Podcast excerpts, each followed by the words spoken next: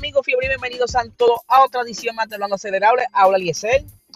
Hoy quiero hablarles sobre eh, una noticia que estuvo bien curiosa que salió durante la mañana y es que ustedes saben durante el fin de semana del Gran Premio de Bonza eh, Mercedes decidió cambiar la unidad de potencia y otros componentes del monoplaza de Valtteri Bota eh, calculadamente pues obviamente sabían que iban a penalizar, pero que eso no sería problema, ya que vieron que durante la Spring Race Bottas tenía la velocidad necesaria para remontar durante el Gran Premio.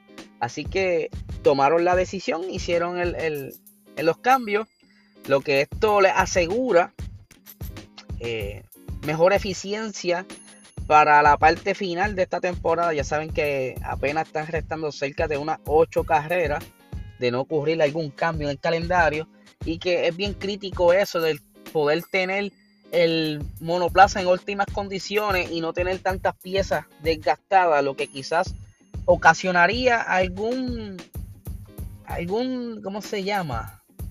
que baje la eficiencia o el, desempeño del motor.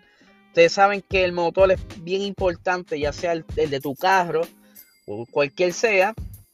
Cuando tú que le cambias el aceite, eh, le mantiene los espares al día, el, el lo cambia de vez en cuando, todo eso mantiene el motor trabajando en el ambiente idóneo o en el entorno idóneo para funcionar bien y evitar que se maltrate.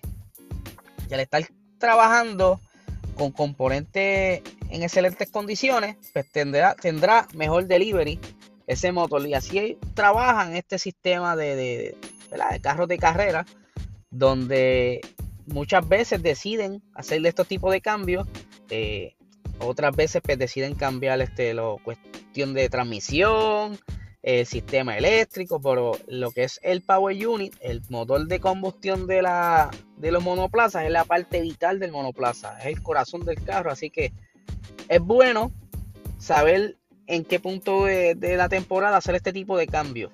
Pero se estaba diciendo que lo más probable Lewis Hamilton también iba a hacer el cambio, ya que Valtteri Bottas cambió. Le fue muy bien y los resultados fueron excelentes. Pero Mercedes dice que no es necesario. Este, el carro de Lewis Hamilton al momento está tirando los números que ellos quieren y que no, no le, o sea, no le, hace, no le haría una diferencia al menos que cuando Red Bull que está planeando ahora cambiar el motor de Max. Eh, no se sabe todavía si para Sochi, muchos dicen que sí. Si Max cambia el motor y se ve que el desempeño de ese monoplaza le da el poder a Max o a Red Bull para entonces remontar, alcanzar a Luis, eso le, le dará como que una alerta y yo creo que entonces para la siguiente carrera o el otro gran premio Luis Hamilton penalice, pero al momento, esa no es la decisión. Por aquí tenemos la expresión del señor Toto Wolf que dice lo siguiente. No, no es una obligación, obligación, perdón, absoluta porque todavía estamos corriendo muy cómodamente con esta unidad de potencia actual. Es una decisión que se puede tomar en cualquier momento, pero en este momento no creemos que sea necesario. ¿Significa eso que no vamos a cambiar un, un cuarto motor? No, no significa eso. Veremos cómo se desarrollan las próximas carreras. Como les estaba diciendo, eh, ellos van a estar monitoreando bien de cerca cómo Red Bull se estará comportando. Ya Checo Pérez tiene su motor nuevo también. Eh, y otras partes, ¿verdad? Tonterías, pero tiene bastantes componentes que complementan ese motor. Y la esperanza entonces eh, de Red Bull en la siguiente carrera es que Checo Pérez pues esté al frente, clasifique de los primeros para entonces seguir, servir, perdón, de, de pieza clave para Max, para mientras él venga haciendo esa remontada, pues en algún momento dado switchar posiciones. Por lo menos eso es lo que se espera que se va a hacer. Y es por eso que, como funcionan en Sochi, si es que entonces Max cambia el motor, pues lo más probable es reaccionen a este cambio. Así que pero también Luis Hamilton estaba dejando su sentir acerca de, este tema y dice, de momento todavía tengo dos motores y actualmente no hay ningún plan para que se tenga, eh, para que, se tenga que montar uno más con suerte, pero ya veremos. Así que esas son las palabras del siete veces campeón mundial buscando su octavo campeonato que está ahora mismo como que en el 3 y 2. Está tambaleándose ese campeonato. Eh, se, está, se le está haciendo bien apretado. Así que todos estos detalles son bien importantes para asegurar las próximas victorias en las carreras restantes de este, eh, de este campeonato. Por otra parte, quería como que traer este otro tema y es que ustedes saben que durante el sábado en las prácticas libres, Carlos Sainz tuvo como que un pequeño descontrol en su carro, perdió el control y chocó. Pero eh, aparentemente se sintió un golpe o tuvo un golpe eh, no atípico, o sea, no normal. Y pues eh, estaban investigando y se cree que los cinturones de seguridad estaban estirados. Eh, la FIA le va a echar un ojo, aunque Michael Massey dice que no es necesario que estén tan tampoco tan ajustados, tan, ¿cómo se dice? Eh, que la flexibilidad sea poca. Tiene que ser, de cierto modo, un punto medio donde el monoplaza tenga un accidente, ¿verdad? Tenga un, impacto tiene que de cierta manera eh, tener esa flexibilidad para que el cuerpo no, se, no sea de cantazo, esa fuerza G que se siente en el cuerpo, pues no la afecte. Pero tampoco debe estar tan suave o tan estirado porque eh, por poco Carlos Sainz choca con su casco el guía. Es por eso que como que levantó curiosidad de la FIA cuando estuvieron investigando los, los onboards, los videos dentro del carro durante el accidente porque cualquier accidente, sea el, más sencillo que sea, la FIA, por protocolo y rutina, le echa un ojito, ¿verdad? Para ver que todo estuvo dentro de la norma, que todo esté cool, que no, ¿verdad? Porque muchas veces en este tipo de accidentes se, se han encontrado, entonces, por decirlo así, cositas raras que pudieran ser de trampa. Y es por eso que la FIA acostumbra y notó eso, que Carlos Sainz cuando tuvo el accidente, eh, flexionó tanto que casi le da con su casco al guía. Incluso Ferrari está haciendo su propia investigación ahora al momento. Porque le estuvo bien extraño eso también. Así que, como todo, tiene fecha de caducidad.